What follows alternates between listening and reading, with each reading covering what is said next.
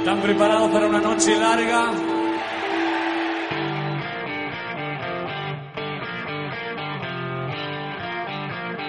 Desde Latinoamérica y para todo el mundo, esto es LSC Podcast. Una mirada sobre la espiritualidad que no deja de lado el mundo que nos rodea aquí y ahora. Un lugar en donde la fe no se defiende, sino que se disfruta. Bienvenidos al podcast de la conversación en curso.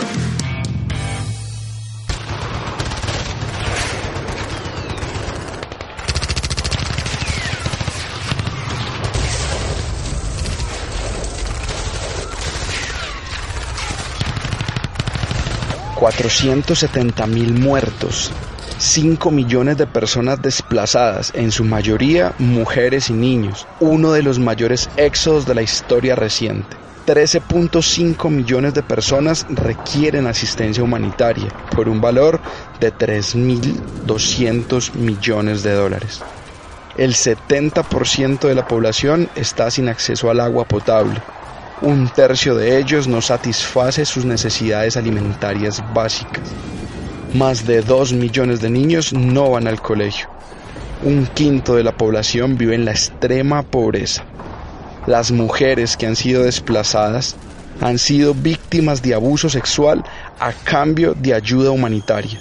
Son mujeres huérfanas, viudas, son vulnerables son aproximadamente el 40% de la población desplazada que ha sido abusada sexualmente.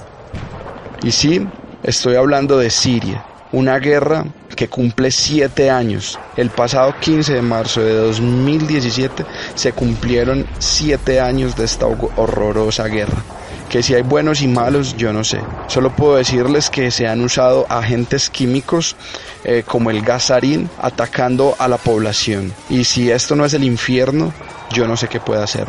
Si el infierno no es un padre que tiene en sus brazos a su hijo agonizando sin poder respirar a causa de un agente químico que está quemando sus vías respiratorias, no sé qué puede hacer. Si el infierno no es una madre que toma de sus manos a sus bebés y los saca corriendo mientras deja atrás a su esposo moribundo, no sé qué puede hacer. Si el infierno no es una mujer que tenga que acceder a pretensiones sexuales de un abusador para poder obtener algún tipo de ayuda humanitaria, no sé qué sea el infierno.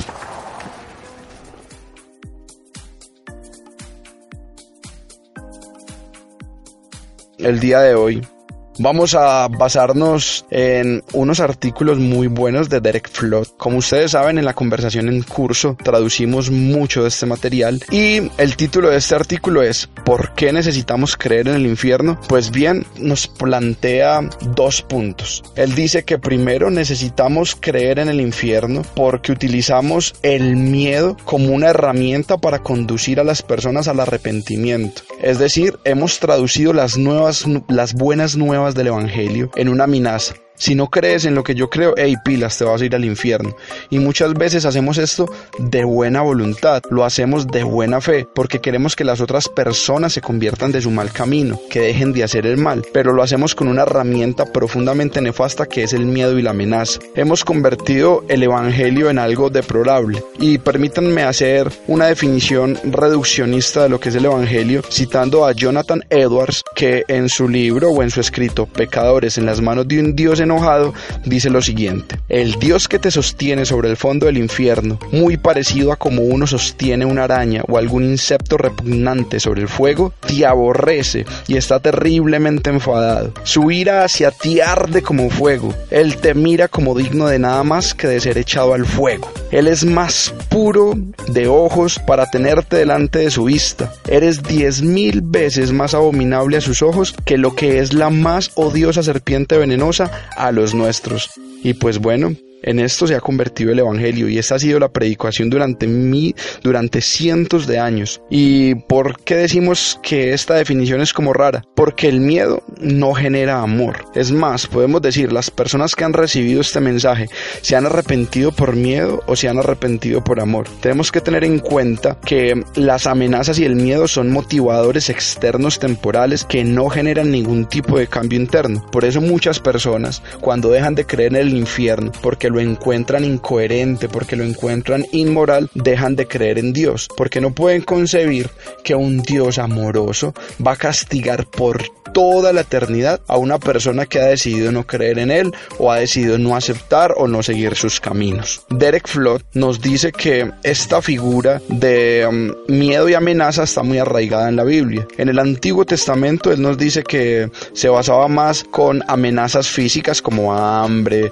destrucción, exilio, plagas, sufrimiento terrenal. En el Nuevo Testamento esta amenaza evolucionó un poco y fue más allá, propuso un sufrimiento eterno. Entonces, a partir de esto podemos decir que hay también otra razón por la cual las personas creen o necesitan creer en el infierno. Dice que esto se debe a que hay un deseo de venganza y retribución. Pero bueno, ¿qué origina este deseo de venganza y retribución? Pues lo origina el ver que hay situaciones tan repugnantes como Siria, origina el ver que hay personas que abusan de niños, lo origina la hambruna que vemos, lo origina el mal que es palpable en este mundo real. Entonces, cuando alguien comete algo supremamente malo o cuando estamos viendo estas cosas como las guerras terribles, se produce en nosotros un deseo de venganza, un deseo de retribución y confundimos estos deseos de venganza y retribución con la justicia. Entonces, creemos que a través del castigo y la venganza es el mejor modo de mejorar el mundo. Creemos que las personas que cometen algo malo solo pueden ser eh, retribuidas de manera violenta. Entonces, consideramos que el infierno es la mejor salida para eso, porque decimos, listo, bien, esa persona no está pagando acá en tierra, pero se va a quemar en el infierno. Y yo me pregunto, ¿será que esa es la propuesta del Evangelio? ¿Será que el Evangelio es igual al infierno? Pues no, dice que hay una salida mucho más hermosa a todos estos eh, interrogantes éticos y morales de nuestra existencia. Y él habla de una justicia superior a la justicia retribuida y dice que hay una justicia que puede ser una justicia restaurativa. Él dice lo siguiente, creo que el Evangelio revela que el infierno es eso a lo que Dios se opone, no con lo que está a favor. Y es que cuando nosotros hemos comenzado a acercarnos a Jesús de una manera más personal y más íntima,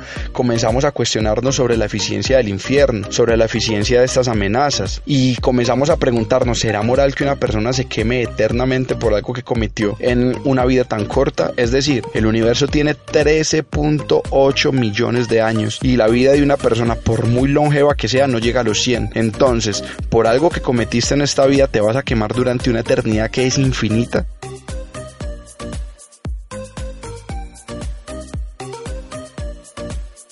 Y bueno amigos, a grandes rasgos esto es un resumen general pues de esos artículos de Derek Flood donde nos hace una pequeña descripción de lo que él entiende por el infierno y de por qué las personas necesitamos creer que haya uno. Muy bien, los invito a que continúen con nosotros. En este podcast de esta ocasión tenemos la sección que es la mística con Dani Aramayo, quien nos estará hablando de una serie que le fascina y que le ha dejado profundas reflexiones. También nos enteraremos de qué nos pasa con Charlie Morel, desde Argentina. Y por supuesto tendremos nuestra habitual mesa de conversaciones en curso. Así que, pues nada, continúen en sintonía. Nos rodea, nos habla, nos atraviesa, nos sostiene.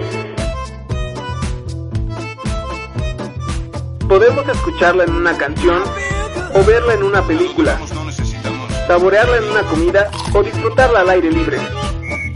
Y cuando otro también la experimenta, entonces se produce la magia es la mística, cuando lo eterno se hace presente en lo cotidiano. Con Dani Aramayo.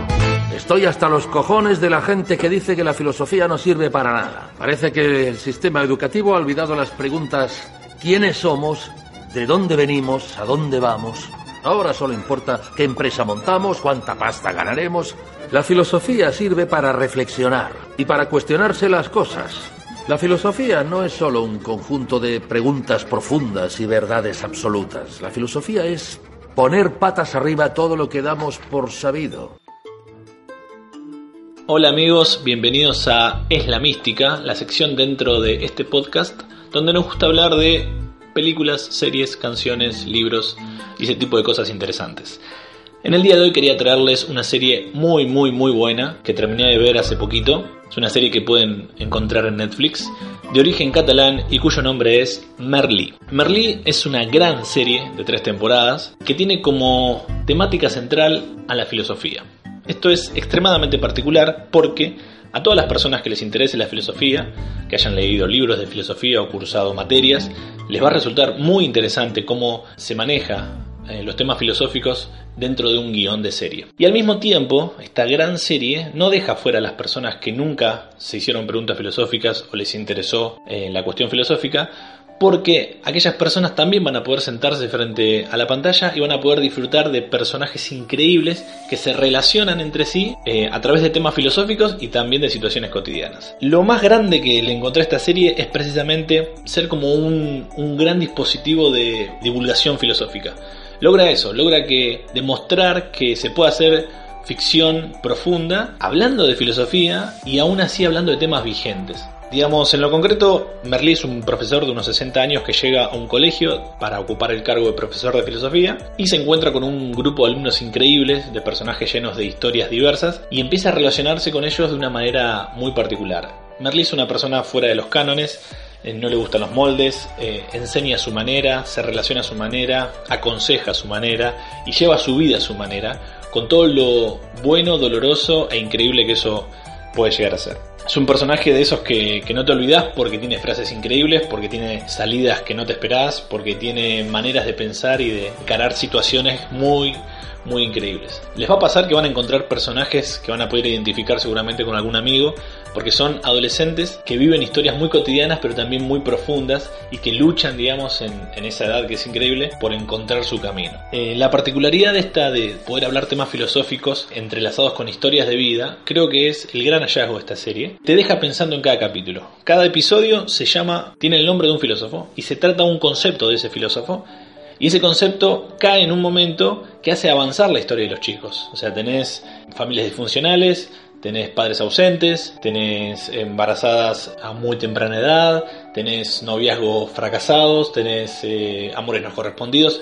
Tenés 10.000 cosas típicas del ser humano y típicas de, personas jóvenes y adolescentes. Y, te vas a encontrar con mucha nostalgia, con mucha alegría, con, muchas cosas que te van a conectar, que te van a hacer sentir la mística y que te van a resultar muy interesantes. Yo te recomiendo esta serie, se llama Marley, buscarla en Netflix. Si te gusta la filosofía te va a encantar. Y si no te gusta la filosofía o si no sabes si te gusta, dale la oportunidad porque te va a volar el bocho. No me hable con trabalenguas. Desde que se emitió esta serie, aumentaron las, solicitudes para, las inscripciones, mejor dicho, a carreras de filosofía en Cataluña, en España. Digamos, es una serie con un peso específico incluso a nivel social. Eh, véanla, búsquenla, piénsenla y disfrútenla por sobre todo. Nos vemos en la próxima, gracias por todo, hasta luego. La conversación en curso, donde la pregunta no es la excepción, sino la regla. Si buscas calmar tu alma, no puedes perderte la serie de meditaciones diarias de Richard Rohr, nuestro franciscano favorito, el doble de Papá Noel, el coronel Sanders del misticismo cristiano. No, no, pero, pero, pero ¿cómo, Papá Noel? Un poco más de seriedad, por favor. Ok, ok. Serie de artículos y meditaciones diarias del fraile Richard Rohr. Disponibles en www.laconversacionencurso.org. O logras ser feliz con poco o no logras nada. Esa es la historia que estamos siguiendo de cerca porque día a día hay nuevas. El movimiento Times Up, apoyado por más de 300 actrices. Con todo respeto, te pido que me piense bien y me mande buena onda.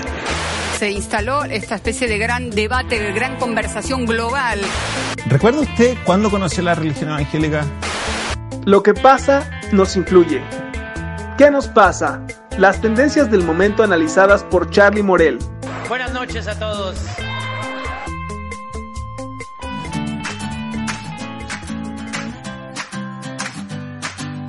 Hola, ¿cómo están? Muy, pero muy bienvenidos a esta sección del podcast de la conversación en curso que se llama ¿Qué nos pasa? Y lo que nos pasó en esta semana es que hubo una catarata de menciones en las redes sociales acerca de la muerte de Stephen Hawking, científico británico a la edad de 76 años. Hubo una repercusión masiva en todas las redes sociales, portales, noticias, diarios, porque, bueno, eh, los aportes que ha hecho a, la ciencia moderna de, Stephen han sido valiosas y sobre todo eh, valiosas para muchos jóvenes que quizás no se sentían tan atraídos a la ciencia. Hay que decir también que Stephen hizo los aportes científicos a, las singularidades espaciotemporales, por ejemplo, los agujeros negros, el origen del universo y el tiempo. Stephen sufría una enfermedad que se llamaba eh, esclerosis lateral amotrófica, que le, impedía moverse y eso lo, lo mantenía naturalmente en silla de ruedas. Con el tiempo eso se agravó y hasta no le impedía hablar, por lo que él estaba en una silla de ruedas y bueno, le hicieron como una, un sistema de audio para que él a través de un botón pueda cliquear lo que está pensando y el, y el sistema de audio reproducía eso. Stephen se casó con Jane, eh, con quien tuvo tres hijos y se divorció en 1990. Hay quienes dicen que al ser Jane profundamente cristiana y creyente, eh, esa relación, eso generó rispideces en la relación y, lo que llevó al divorcio. Eh, también hay que decir que eh, él se casó nuevamente en 1995 con Elaine Mason, quien fuera su enfermera. estaba muy orgullosa de ella y, y, él siempre decía que ha encontrado el amor de su vida. aparecen muchas menciones de Stephen Hawking en series y también está catalogado como el hombre más inteligente del mundo.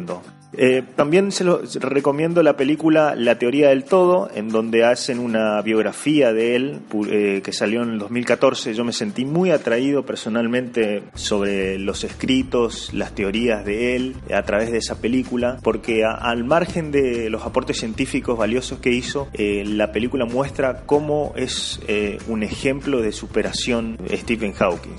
En mi opinión sobre la vida de Stephen, eh, yo creo que debemos nosotros empezar a dejar de lado como jóvenes esto de, de si eres ateo y no crees en Dios, no puedes hablar del universo y Dios, y si eres creyente o asistes a alguna iglesia puedes hablar y estás en condiciones morales de hacerlo.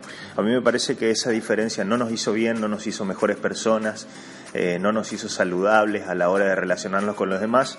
Y Stephen es, viene a ser una voz saludable dentro de nosotros, dentro de la cultura eh, moderna y de joven, porque acercó a la juventud la ciencia de otra manera. En ese sentido me parece que eh, es una voz recatable, saludable para unir los lazos entre los que por ahí estamos caminando entre la fe, la duda, la ciencia, Dios. Pero en la conversación en curso también tenemos algunos invitados y por ahí podemos conversar eh, y ver diferentes opiniones, tanto a favor o en contra. Y en esta ocasión me acompañan dos amigos que me gustaría que los escuches. Eh, Marcos, eh, desde Alemania, nos, nos trae su opinión y también Luciano desde Chaco, Argentina. Te dejo con ellos y te mando un muy fuerte abrazo. Hola Charlie, gracias por la invitación. Te saludo desde la ciudad de Münster, Alemania. Y bueno, en cuanto a tu pregunta, decir que, bueno, Stephen Hawking fue una persona sin lugar a dudas excepcional que resaltó en muchísimos planos de la vida.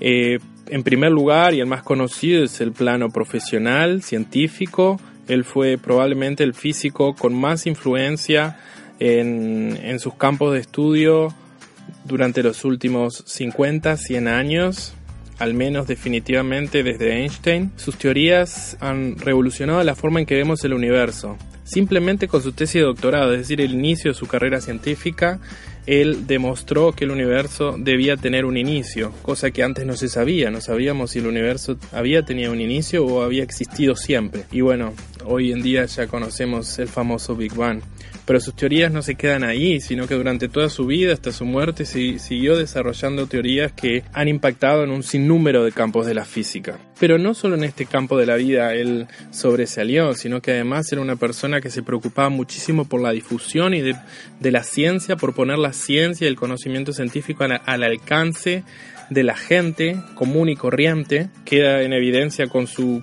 libro más famoso, La historia del tiempo, que es un libro de, divulgación de la física. Y además, los que lo conocen dicen que era una persona con un gran sentido del humor, a pesar de, sus dificultades físicas, de las barreras que le imponía este problema de salud que él tenía. Él, a pesar de eso, superó esas barreras y alcanzó las metas que se había propuesto a lo largo de su vida. Así que sí, sin duda una persona excepcional. Charlie, ¿cómo estás? Eh, Steve Hopkins para mí personalmente es una persona referente, referente de vida por el hecho de su lucha, de su autosuperación, de su motivación por seguir los sueños, por pelearla, por estar ahí siempre. Y la verdad que eso es admirable esa enfermedad la cual le tocó sobrellevar durante estos 76 años, para mí es increíble y cómo lo hizo. Y fíjate que no fue uno más, sino con todos esos inconvenientes terminó siendo un referente en la historia de la ciencia, quedó al lado de los grandes, de, de, los científicos muy reconocidos. Eh, así que admirarlo y agradecimiento por todos sus aportes y bueno y todo el ámbito este cristiano en el cual están habiendo, sobreabundando ciertas reflexiones. Eh, invitaría a todos a reflexionar sobre este lado de su vida, sobre este lado positivo y dejar de lado su ateísmo, digamos. Porque vi varias reflexiones que, reflexiones entre comillas, que tenían un tono muy irónico y muy sarcástico estuve leyendo a uno que puso, ahora Steven seguro que sí va a creer en Dios, o vamos a ver si sigue siendo ateo, y cosas así que para mí en, la fe cristiana, en personas que seguimos a Jesús, no tiene que, existir esto, sino más bien llamado al amor y a la paz y a la comunión con los demás, y la verdad, simplemente eso, admiración y agradecimiento a él. La conversación en curso. El lugar donde al final el amor gana.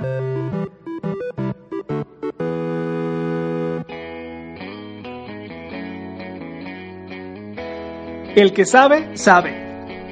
Por eso en LSC Podcast te traemos la voz de un especialista. El columnista invitado de la semana. Una de las cuestiones que más me llaman la atención eh, en cuanto a hablar del infierno es que, pese a que no tenemos gran cantidad de argumentos para afirmar con total seguridad lo que ocurre luego de morir, sí usamos el infierno para atraer a la gente a Jesús.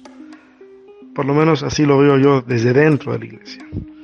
Hacemos un énfasis desmedido en hablar de una salvación que no entendemos plenamente y de una condenación que tampoco entendemos plenamente.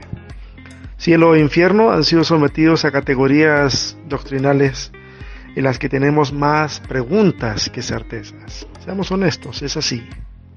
El cielo o el reino de los cielos o el reino de Dios no es un lugar, sino que es una nueva forma de hacer las cosas, un nuevo orden que manifiesta la perfecta voluntad de Dios, una voluntad que tiene más que ver con expresar la verdadera humanidad que Dios diseñó, que con cuestiones religiosas. El reino, el reino no es un a dónde, es un cómo. El reino de Dios no es otro lugar, es otra forma de vivir la vida. No es solo vivir para siempre, es saber vivir aquí y ahora, en este cuerpo que envejece y que muere. Hablar del infierno, a ver, la palabra infierno no está como tal en la Biblia. Lo que tenemos son otras palabras, Sheol, Hades, que son las categorías hebrea y griega respectivamente para el lugar en donde reposan los muertos. También tenemos Gehenna, que se usa metafóricamente como castigo, pero que hace referencia al valle de Ginón. Ahora, la palabra infierno viene de una raíz que significa inferior, o sea, abajo de, porque está abajo. En el mundo premoderno se creía que teníamos un universo de tres pisos. Abajo el infierno, al medio la tierra, arriba el cielo. La humanidad era parte de un sándwich cósmico. Y debo ser honesto, mi cielo no necesita de tu infierno. No necesito hacer énfasis en lo perdido que está el mundo. Prefiero hacer énfasis en el proyecto inacabado de Dios. el de una humanidad plena, una humanidad que conserva la imagen de Dios, aunque algunos la hayan declarado caída. Eh, esto de que estoy mencionando de que el cielo arriba, el infierno abajo, la tierra al medio, es porque muchos desde la cristiandad lo siguen viendo de esa forma y declarando que lo que está arriba es sagrado y lo que está abajo está todo mal. No creo que un Dios que es amor se complazca en la tortura eterna de seres humanos que pagarán por los siglos de los siglos por los pecados que cometieron en una línea tan corta de tiempo como lo es la vida humana.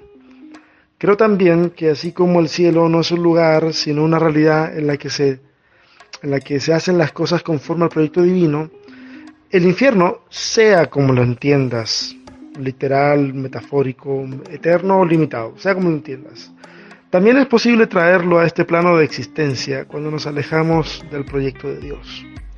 Violencia contra el ser humano y su creación, deshumanización de personas que violan a sus propios hijos e hijas, explotación egoísta de los recursos naturales, cosificación, opresión de otros por anhelos egoístas, etc. Eso, eso también es un infierno. Uno en el que, lejos de todas las especulaciones, sí podemos hacer algo al respecto. La bienaventuranza en torno a la paz es para los pacificadores, dice bienaventurados los pacificadores. No es para los pacíficos, es para los que actúan para alcanzar la paz y no para aquellos que se conforman con hablar de ella. Al final de cuentas, si nuestras reflexiones y todo lo que decimos no se conecta con algo que debemos hacer, entonces es un lindo ejercicio intelectual, pero no pasa de eso. La crítica de Marx a los filósofos es la misma tenemos que hacer hoy a los teólogos. No es necesario seguir describiendo la realidad, hay que cambiarla.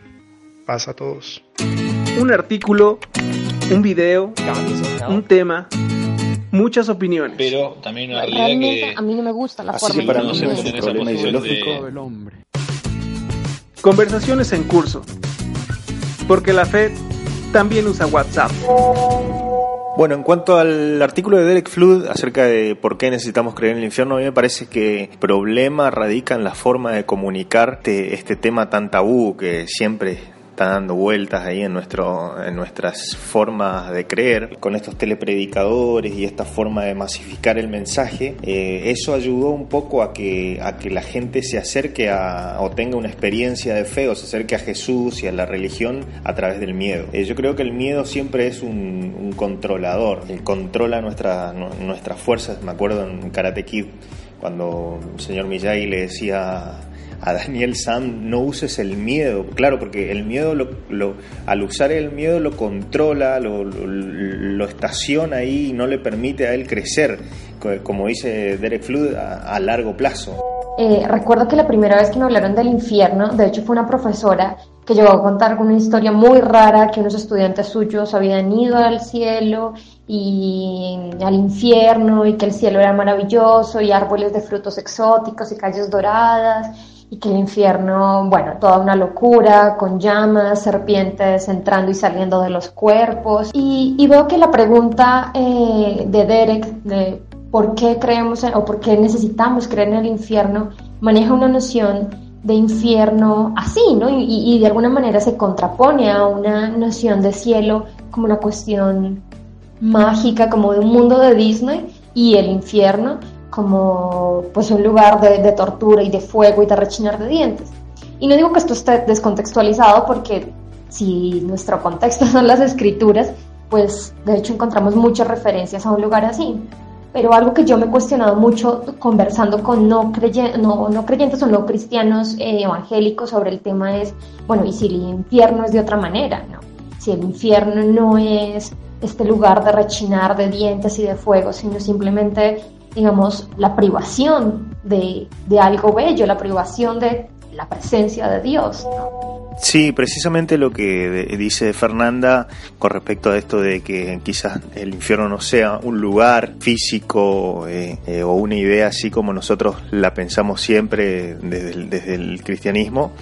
Eh, a mí me parece que por ahí puede ser también un estado de ánimo o una situación más que, más que solamente un lugar donde haya todo lo malo, digamos, donde se concentra todo lo malo, más bien pienso en un estado de ánimo, no, no, no un lugar en el cual rodea a la gente, sino lo que siente la gente dentro y un estado del ser.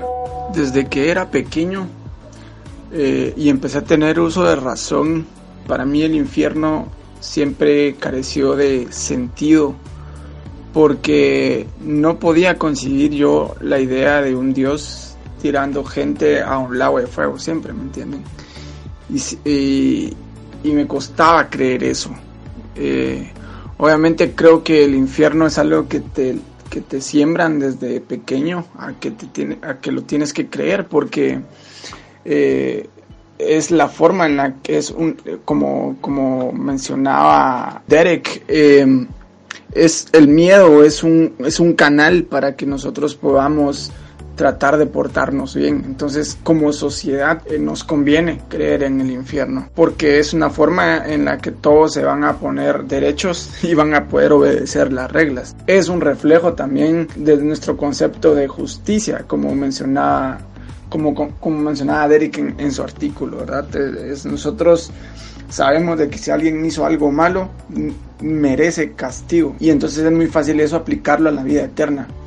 ¿Verdad? O sea, nosotros creamos el infierno que se ha explicado y que se predica. Que me, me, parece interesante es señalar que siempre en el ámbito cristiano, cuando hablamos del infierno, nos pensamos en un, en un lugar fuera de este lugar en el que estamos viviendo nosotros. Es decir, allá queda el infierno, allá abajo, allá arriba queda el cielo y nosotros estamos en el medio como que no tenemos nada que ver con ninguna de las dos áreas esas. Por lo cual hay mucha gente que está viviendo en el infierno, acá en este momento, depresión, violencia, eh, muchas cosas que están sucediendo alrededor nuestro y por culpa de pensar en el infierno posterior y en el cielo posterior, eh, no podemos eh, ver al otro, a la familia que se destruye, a nuestros vecinos. Nunca entendí la concepción del infierno como nos la enseñaron.